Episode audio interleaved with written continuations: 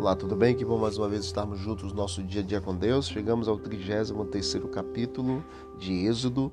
O Senhor se recusa a ir com o povo como havia prometido. Por que há essa recusa? É porque Deus falou que o povo era um povo de dura serviço. Para que Deus não consumisse o povo pelo caminho, o Senhor falou que não iria com o povo. Então o povo pranteou e o Senhor falou: Olha, retirai todos os atavios, tudo que está de errado dentre vós. E assim eles fizeram. O tabernáculo foi retirado. O Senhor falou com Moisés face a face, como fala com um amigo.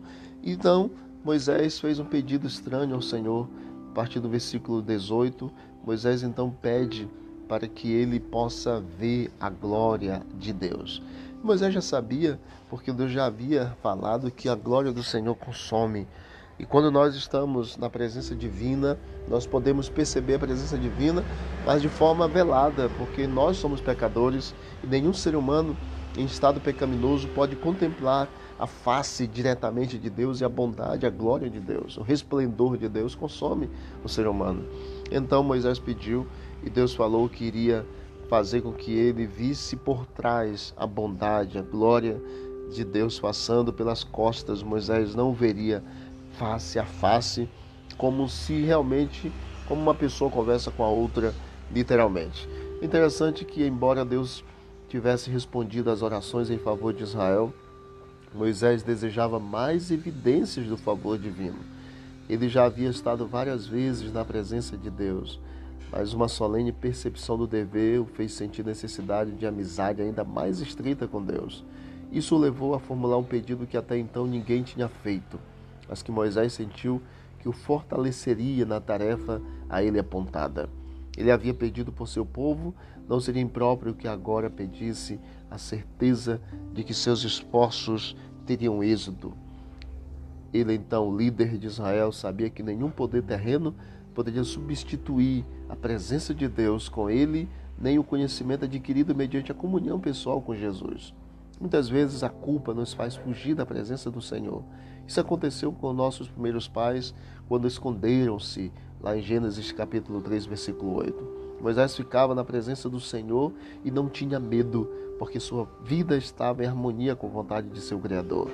Quanto mais se conhece a Deus, mais se anseia conhecê-lo. Na presença divina, a plenitude de alegria, e na sua destra, há delícias perpetuamente.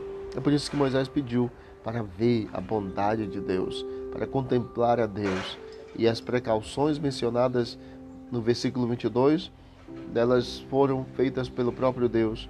Eu colocarei a mão sobre o teu rosto, tu me verás passar pela fenda e tu me verás apenas pelas costas. No capítulo 33 de Êxodo, ele começa com o panorama do ser humano desalentado e oprimido por estar distante de Deus e termina com a ideia de que ele pode ter segurança e força ao se aproximar da presença divina.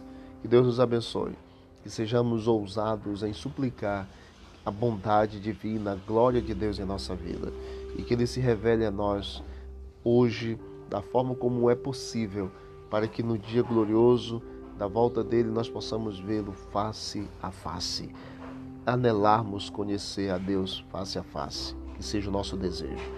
Vamos orar? Obrigado, Deus, pela história muito linda do capítulo 33 de Êxodo.